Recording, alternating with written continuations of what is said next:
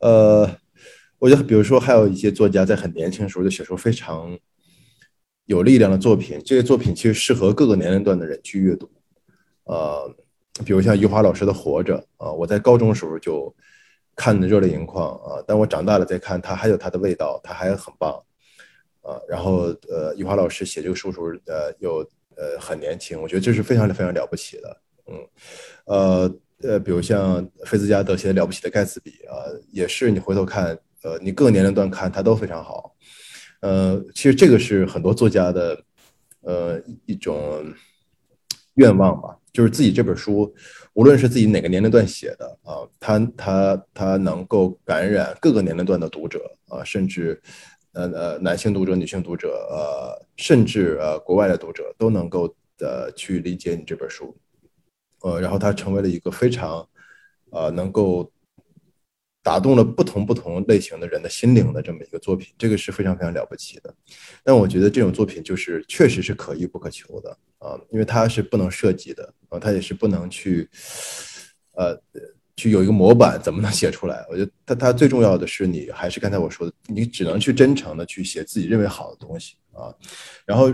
如果是能读者跟你一起成长也是好的，或者他恰巧能够打动了很多很多读者，呃，穿越了时时间，穿越了空间，那也是那是非常非常幸运的啊。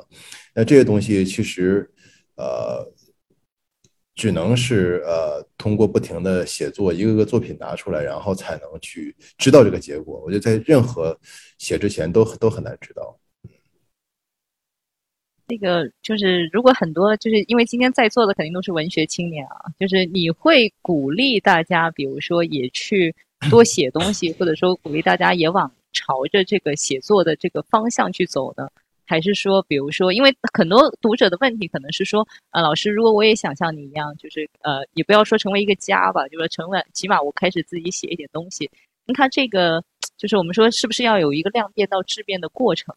就你是不是读过非常多的书，或者你要读过超于常人几倍的这个书的量，你才开始现在有一个这样子厚积薄发，然后你可以不停的往外产出的这么一个过程？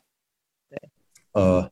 我读书量不算特别大啊，就是比如说跟身边的一些朋友比起来不算特别大，算是个中等吧，中等偏上吧啊，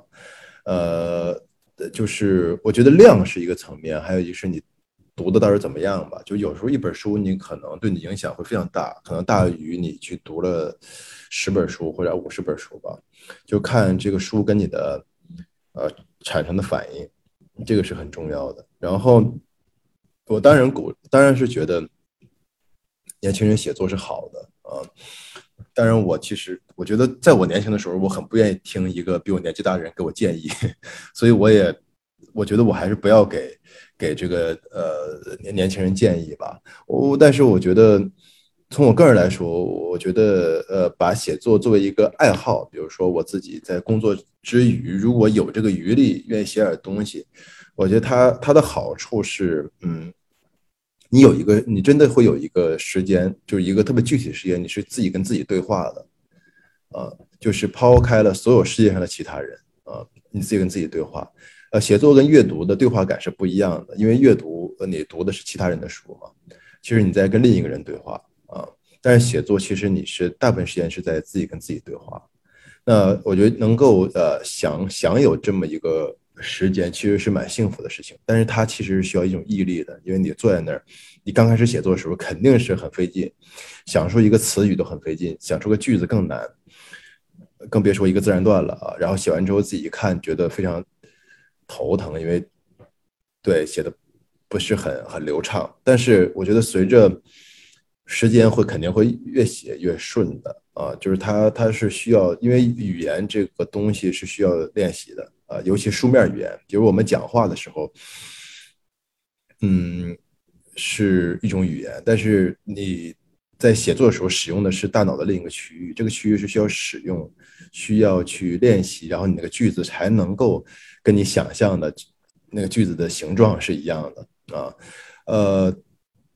所以我会把它当做，如果是有这个余力，把它当做一种心灵的建设，我觉得是蛮好的。但是它是不是能成为一个职业？比如说像当时我去辞职了，去写作什么的，因为我当时辞职是个特别被动的选择，因为那工作我确实干不下去了，就是混不下去了，我才去 去去辞职写作的啊。而且其实那个风险是蛮大的，所以就是怎么去平衡这个，如果是真的有写作的爱好，平衡呃爱好和工作，还真的是一个是一个难题啊。但是我觉得这个爱好还真的，如果有这个爱好的人还不太，我觉得如果丢掉还蛮可惜的。那阅读其实。比如刚才我们讲这个视频，现在大家都我也有时候会看，比如我特别喜欢看体育视频啊，然后因为体育视频更不用动脑子，就是特别看看球是吗？对对对对对对，就特别特别爽。刚欧洲杯。对对对对，呃，但是就是比如像夏天的时候，就你在你在特别特别热的时候，你喝杯冰水，你感觉特别特别爽，对吗？就像你你你在无聊的时候看了一个特别劲爆的视频，觉得很爽，但是它是不是呃？使你的心肺或者使你的整个这个身体是舒适的，可能需要一点点的反应出来。但是你可能你喝了一杯温水，它可能没有让你当时那么爽，或者没让你当时的汗马上下去。但它是不是舒舒适的，它也会慢慢的显露出来。我觉得阅读就是一个很温润的东西啊，很温润的东西。呃，比如我我自己就感觉到，就比如你要在睡觉之前，你不停的看手机，和你在睡睡觉之前读呃读一些东西，你的。我觉得睡眠是不一样的，这是可能我我不知道，这是我自己身边朋友的一些感受，我我去我问过的啊，呃，所以我觉得呃阅阅读这个东西，尤其嗯自己在呃呃阅读自己喜欢的东西，这个过程其实是特别特别幸福的啊，因为阅读是一个需要在大脑里翻译的这么一个。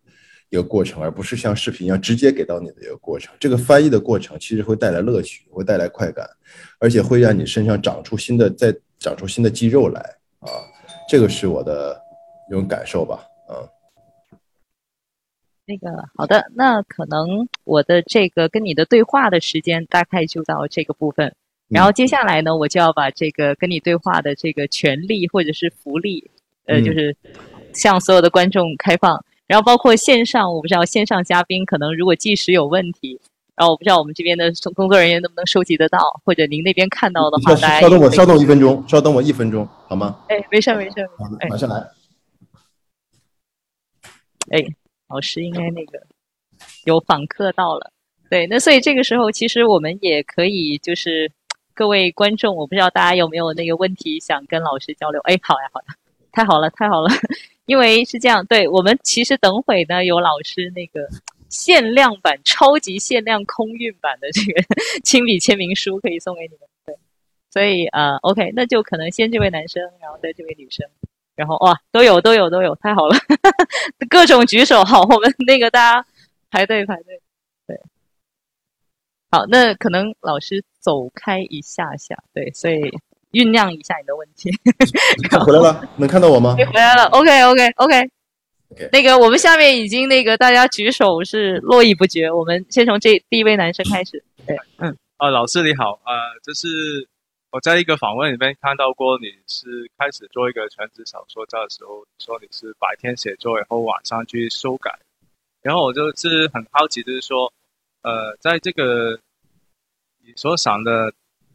呃，写作和修改之间，它的分工，或者是就是在你每天的写作的工作里面，这个修改是怎么去进行？就是有有点好奇，这个这个就白天写作和晚上修改这个这个运作，在你的写作的规划里面是怎么样？呃。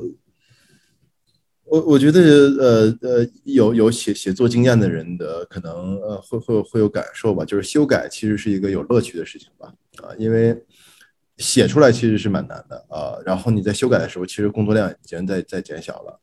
呃，就是你你在阅读这个东西，你从一个读者的角度，从一个呃再次创作的角度吧去看这个东西，可能心情会舒畅一些。但是我当然我也有时候会大改，特别大的大改。那那种情况不是特别多吧？呃，然后你说白天写作，晚上修改，我觉得就是白天写作，晚上修改，但只是时间从时间的分配来说，其实写作的时间可能更长吧。晚上其实呃修改一点的话，就是修修补补，就是把白天的东西理顺一些，一些 句子啊，一些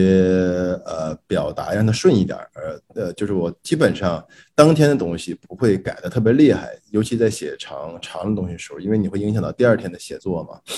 我基本上就是还尽量让它延续下来啊。但是现在我其实我我白天写完会第二天改吧，因为就是晚上就现在觉得有点离得太近，就是你可能对那个东西的呃想法还萦绕在原来的想法里，可能隔一天会好一些吧。啊，好，那好，第二个声话筒，对对。啊，老师你好，那个我的问题就是想请您呃跟我们分享一下，您平时是怎么就是阅读的时候是怎么做呃文本分析，然后写作的呃时候是怎么做这个阅读的训练？就是文本分析，因为我嗯读了您的那个平原上的摩西，然后包括里面的一些呃语句，然后包括您提到一些作家，比如说张爱玲、余华。还有比如说王小波，就是我自己瞎琢磨，我就觉得您应该是对他们的文本做了非常大量的分析，就不仅仅是像我们普通读者这样子读故事一样就读过了。所以想请您呃分享一下具体怎么样做这个文本分析的。然后另外就是这个阅读的训练，呃，就是因为您也是呃呃之前在银行工作，就等于说应该不是科班出身的，那呃就是想请教一下老师。呃，对于一个非专业写作，就是，哦，对，就是呃，您从一个非专业写作者，呃，进入到一个专业的小说家这个路上，您是怎么做这个阅读的训练？就比如说，呃，除了您在正正式呃写一篇完整的小说之外，你是否还有做一些，比如说一个对一个片段或者一个。呃，画面做做这种，比如说找一些呃好一点的比喻和好一点的词语，这样子的阅读训练这些。呃，我我可能对我可能看看起来像像是一个做做这个阅读分析的人，其实我不是。对我我我不怎么太呃仔细的分析啊，但是我会感受，我会去感受这本书但，呃，而且我会我经常会呃。记住这些感受吧，嗯，因为我觉得阅读小说有的时候是特别感感受型的东西啊，然后就是你喜欢就是喜欢，你特别特别的被它打动就是打动，啊，然后他哪个句子写得好，或者他是不是一个特别漂亮的比喻，你可能在这过程中你会有有意识，但是整体来说，我觉得是一个小说的和你自己的这个。缘分啊，有很多伟大的作品我也看不下去，确实是有有这样的东西，但也有一些很多别人认为很一般的小说，我特别喜欢。所以就是你，我觉得阅读是特别个人的事情啊，而且也不用特别迷信，说说是一些文本就非常非常了不起。因为我自己写写是一个写写作人吧，我知道自己有时候写的时候很随意啊，我不知道其他作家是不是这样，但是我对对我个人来说，我有时候很随意的。什么 freestyle 什么？就是那个唱歌的那个东西，就是我是很随意的写的，所以就是他就是也不用那么分析，我觉得是一个呃是一个呃两个两个两个人通过一个读者和一个作家通过纸面一个很微妙的交流，这个交流呃是不是也要把它学术化？这个我我不太知道啊，但是我觉得把一本书反复读是好的，就是它不是一个文本分析，它是一个呃。就深入的了解一本书，就是如果有特别，我有时候我会特别喜欢的书，我经常拿起来重看。呃，我但但是肯定做不到背下来的程度，但是你会非常熟悉这本书。呃，它就变成了你的一个基石，我觉得是你对世界认识的一个基石啊。首先你喜欢这本书，然后这本书又能让你重新读又不觉得乏味，那它跟你的缘分肯定是非常深的啊。我觉得，如果一个人的阅读的历史里有几本这样的书，呃，每次拿起来都能重新看，我觉得那个是一个特别特别好的事情。我就觉得，我觉得要比这个，呃，主就是非常学术性的，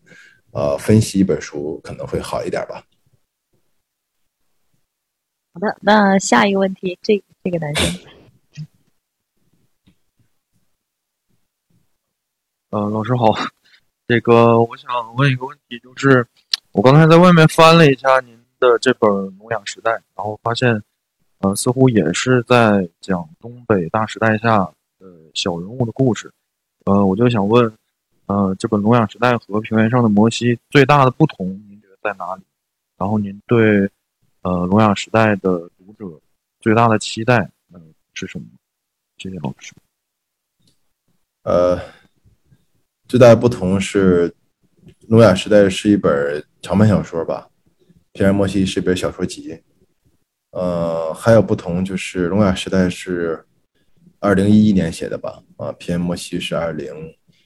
一三年到二零一五年写的一些中短篇的集子吧。嗯，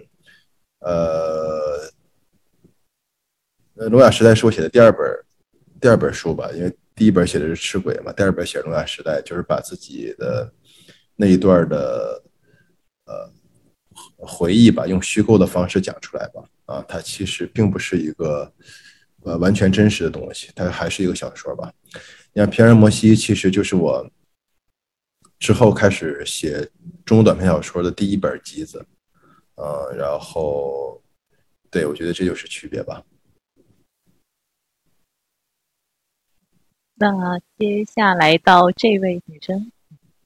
哎，我们正好一个男生一个女生，这样我们说梅花建筑，来，呃，看着那边镜头，对，哦，你好，我是看你的那个一席的演讲，然后听到你讲小霍的故事，然后才去看那个亲爱的安德烈，所以我想知道你怎，因为小霍的那个故事是特别感人。我觉得你自己每次在讲到那个故事的时候，好像都会眼眶含泪，因为有一个那个折纸花的那个情节。嗯然后我就很想问你，去处理你在现实里面遇到了那么大的伤痛，你在你怎么样再把它写去小说里？然后在写的过程中，就是难道不会崩溃之类的？呃，这是一个特特别好的问题吧，但是呃，我我觉得作为一个小说家都是非常自私的吧，因为小说家就像我就像一个鲨鱼一样吧，就是他他他心里有一个特别特别呃好好的一个故事，特别好的人物，即使他写的过程中他非常痛苦，但他一定要把它写出来啊，这就是小说家对于就是写小说的人吧，对于一个东西的追寻吧啊，就是当你把这个东西用文字呈现出来的时候，你一边痛苦着，一边有很大的愉悦。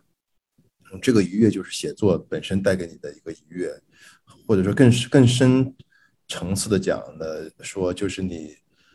有一种创作的愉悦，因为它并不是你在复制一个回忆啊，它是你在你在编织一个新的东西啊。这个新东西的底座肯定是有一些人物的原型，有一些现实的一些基底的在的，但是最重要的是你在创作。我觉得这个创作的快感是非常的大的。啊，那我在写我的朋友安德烈这个小说的时候，嗯，它本来是呃聋哑时代里边的一个章节啊，然后聋哑时代因为当时一直发表不了，啊呃就就当时有一个朋友建议我，就是把聋哑时代的一些局部变成一个中短篇小说发表，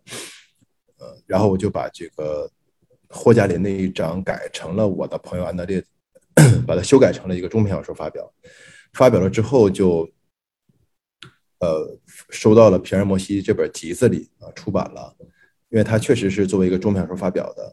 然后后来《聋哑时代》又在出版的时候，这个东西又不能拿出来了，因为它本来就是在那个长篇小说长篇小说里是一个章节，呃，所以那又作为霍加林作为一章又在《聋哑时代》的出现了啊。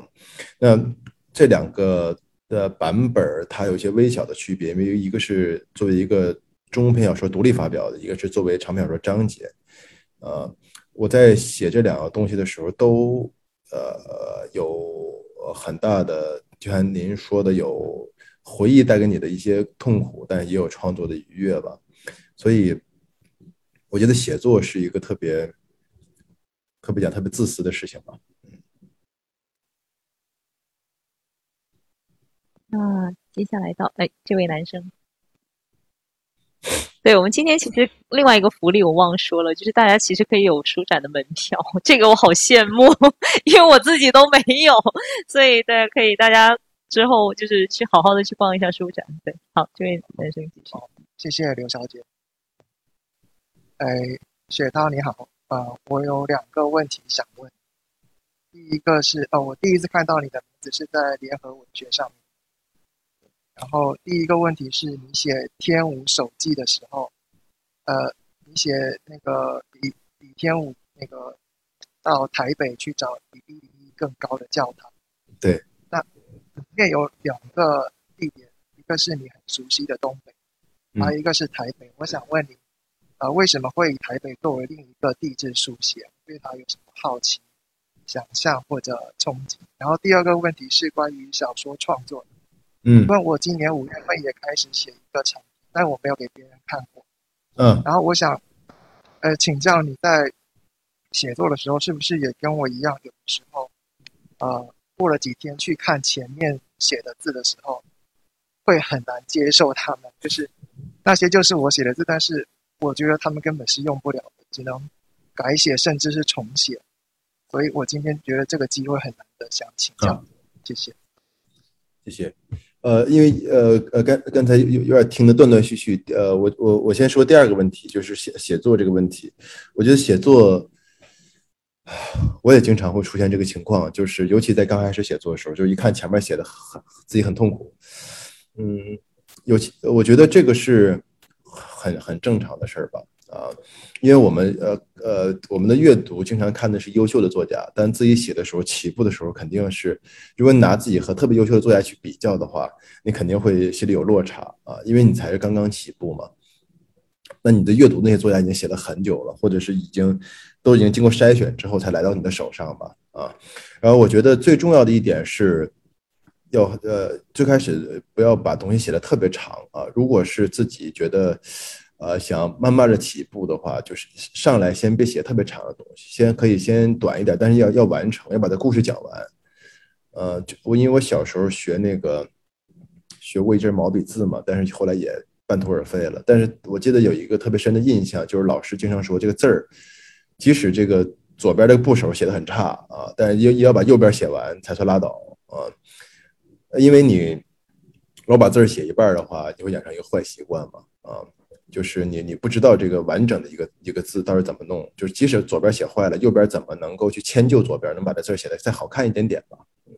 所以我觉得这个写作也是一样，就是一个小说，比如说你开始可能写五千字一个小说的，一万字、两万字、三万字，但是你最开始上来就写个长篇小说的可能性也是有的，很多作家也是这样的，因为上来之后心里有很多想说的话，就一股脑的说出来，但是也有是慢慢写的，慢慢从一个。短的东西开始完成，那先完成有一个完成的东西，自己才能够一步往前走。如果每一篇小说都被前边的自己写的觉得不满意东西卡住，呃，那就很很难很难去再呃往前去写别的东西。呃，我觉得第一个问题说天物手记的问题啊，是因为我当时去台湾领奖，我觉得那个台北很有意思啊，然后我就写了这么一个一个故事吧啊，但是这个。我觉得那故事就是跟呃，我是很真诚、很认真的去努力写的，但是肯定是对台北的了解是有限的嘛，所以这两两边台北和东北的风格 应该是有一些不一样的不一样的东西。我在那本书里的后记里也也写了，也记也写了这个过程啊。但是我觉得《天物手记》还是给了我一些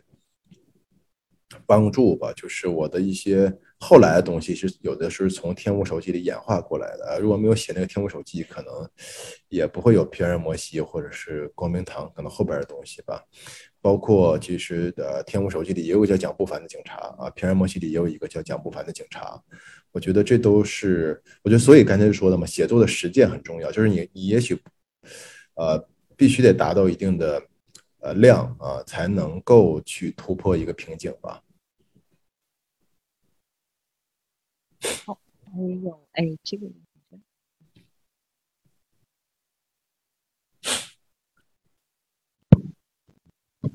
哎，老师您好，哎，我的问题是，就是说您在写作的过程当中有没有经历过至暗时刻？就是说，比如说可能是灵感枯竭的时候，那个时候您是怎么处理的？谢谢。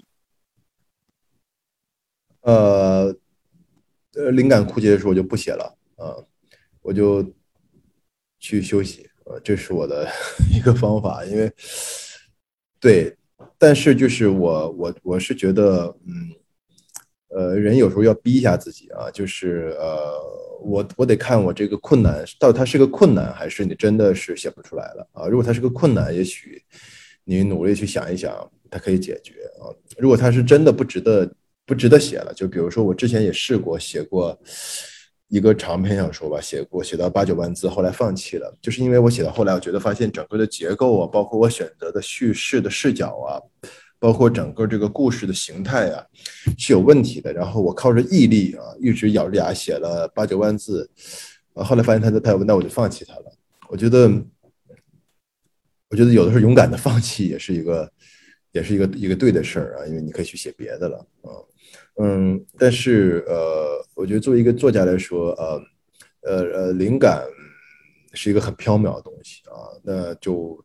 还是得还是那句话吧，就是你只能有时候面对着电脑去抓心挠肝，搁这坐着，呃，这个灵感才能来啊。就是你要是不坐在这儿，好像它还是很难到来。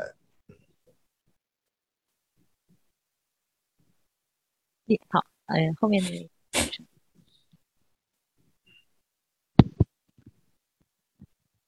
呃，老师您好，可能我的问题跟写作不是那么相关，那是关于影视化的两个问题的。嗯，首先，哎，我看到那个刺杀小说家的改编，其实可能因为电影要改编，呃，在篇幅上面或商业的一些一些因素所限，可能会改成跟小说原著不一样的一个成品。那你会不会有一种想守护自己的原著的心而参与这个电影的？制作呢？因为其实我也看见你在平原上的摩西，你也担任那个艺术总监。而我认识到平原上的摩西，其实都是因为看到那个预告片，所以就被震撼到的。所以啊，还有第二个问题就是啊，其实我觉得中国影视缺少的一些，可能是一些原创的好的剧本吧。那你会有写剧本的一些打算吗？因为我觉得，嗯，那或者是你会觉得？呃，写原创的剧本或者是小说会有很大的分别吗？谢谢。好，呃，嗯，我我我我，其实我一直就没有没有守护自己小说这个概念啊，因为你把小说给了电影人，其实你就，呃呃，与你分离了这个东西啊。我我我，其实我每次跟电影人开会开第一次会，我都会说这个事儿从从现在开始我已经不负责任了。对这个事儿是你们的事儿了啊，但是包括呃小说家、自然小说家，包括皮尔莫西，我都有一定程度的参与吧啊，就是会大家会在一起聊嘛。这个过程中，其实我是变成了一个更以电影的方式去考虑这个事情，而不是作为一个小说原著去捍卫自己的小说，因为小说和电影的区别太大，媒介之不一样，巨大的区别啊，你很难去捍卫。我觉得捍卫也是一个很。很，就是很不理智的一个行为啊，因为它已经在在变化了啊。我觉得你最好的方式就是以另外的一个媒介的思维去思考它啊，怎么能使它变得更好？就是一个视听、观看和听的这么一个东西来去思考它。那你说这个写写剧本这个事儿，我其实是很难去从事写剧本，因为小说这东西有个好处，就是从你手出来手里出来的东西，基本就变成成品。只有只有可以跟编辑商量商量，改改错别字啊，或者是改改什么一些句子的问题啊。但是它基本上是个成品了。但是剧本写完之后，它并不是一个这个作品的最终的成品，因为它还需要导演、需要演员去演绎，它离那个成品还很远很远。那对于我来说，我其实有的时候会觉得，就是做一个即使个原创的一个半成品啊，我也会有一些呃觉得不过瘾啊，因为。它毕竟还是需要再再创作，在创作过程中很可能它的变化会非常大，啊，跟你写的东西的变化非常大啊，因为呃呃剧本它更多的是是一个建筑的图纸啊，那大家可以想一下那个图纸和那个建筑的差别要有多么的大啊，所以我我还是我尽量就是呃就是还是不太去绘图吧，我还是尽量。即使做一个自己想象里的建筑，我还是愿意把它做完。所以，我可能呃很长时间内还是很呃不太会去写剧本吧。那嗯，这位女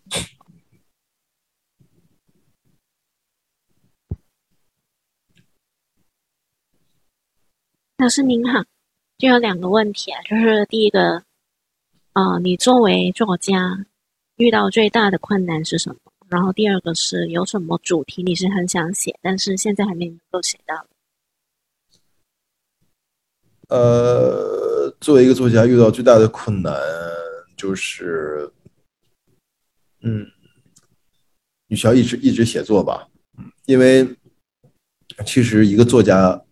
当然这个不是给自己找找借口，但是我觉得对大部分作家来说，能写一两本好书其实就很不容易啊，因为呃，每个人的内心里其实都有一定的。容量啊，怎么能够一直持续的写作？其实是一个对于作家来说其实是难的，就是一个职职业性的作家其实是蛮难的，而且他是一个我觉得是一个现代社会的一个产物吧。就是你做这个工作，你要不停的去做，去去去写。其实你可以停下来想一想，你可以再去思考，但是可能现代社会对于职业作家要求就是你要不停的写下去啊，甚至不停的超越自己。我觉得这个是蛮难的，呃。但是我觉得有很多作家其实也并把它当成一个压力了啊，就像我来说，我觉得我还是 就是想玩的时候就玩一玩吧，然后这个想写的时候就写一写吧，我觉得这样对自己的身心健康还好一些。然后，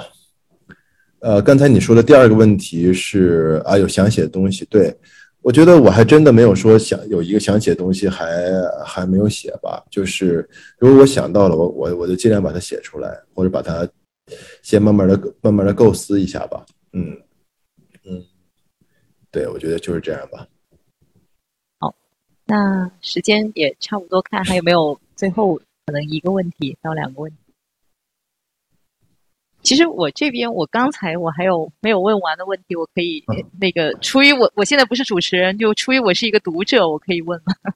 我要我要转换一个身份，我以一个读者的身份来问，就是呃，其实很好玩，就是刚才因为聊到了一点点关于宗教方面的话题，嗯，对，然后我之前看就是比如你刚刚讲到那个光明堂，嗯，然后当时看光明堂里面，其实林牧师的那个就是角色，我是有一个很深刻的印象。就是当时好像有人问过你说你自己本身不是教徒吧？嗯，但是为什么在你的小说里面会好像反复出现一些关于就是比较是基督教色彩的一些东西？对，然后因为从中国的就是我们说作家的这个角度来讲，可能大部分人会会不会写就是关于比较传统的，可能是儒释道啊，就是佛教啊方面的西。就但是你你好像给的比较多的都是基督教方面，所以我想。问一下，就是这种宗教跟哲学在你写作中的关系。呃，我对我我首先我不是个教徒，但是我对呃这个东西很很有兴趣吧啊，我觉得它是一种，我觉得人是需要有自己相信的东西啊啊，当然我们每个人活着都有自己不同的方式在人人世间行走吧，但是或多或少都有自己相信的东西啊，那可能就是林牧师，光明堂里的林牧师。啊，他那个方式是把这个信的东西推向了一个极致吧，而且他是还有他自己的生活的阅历呃在里面，然后他后来变成了一个信徒。我觉得他是一个呃，我觉得我很关注就是呃，人除了生活从除了眼前的生活之外的一个精神层面的东西。那用就像您刚才说的宗教性的东西去构造这个东西，其实是非常。呃，利于探讨啊一个人的精神世界的，我觉得这个东西是我特别的呃有兴趣的呃呃，我觉得它并不是一个特殊性的东西，而我觉得它是一个人的精神世界的一种形态，而这种形态经常会令我着迷吧啊。当当时我写啊林牧师，我林牧师的时候，我自己写的也很兴奋吧。我觉得他其实糅合了我的一些对呃某一种男人的想法。啊，就是他之前犯过的一些罪行和后来他自己的一些自我救赎的方式吧。我觉得这些东西是，呃，呃，那个时段恰好找到了这么一个切口，把它写出来。我觉得自己也是蛮开心的吧。好的，那嗯，最后可能给你大概一分钟的时间。有没有什么想对香港的这边的，或者说对线上所有的你的这些呃书迷们，或者说我说你的粉丝们想说的？就作为今天的一个，就是我们说一个非常完美的一个收尾。对，呃，首先谢谢主持人，呃，谢谢呃呃来到现场的和在线上的这些读者朋友们，呃，也特别祝贺这个香港书展今年能够顺利举办。虽然我没有到现场，通过这个视频的方式吧，这是我第一次通过视频的方式与读者交流吧，我觉得是非常好的经历，然后也。呃，也特别的呃开心啊，因为我们呃在场的读者都问了非常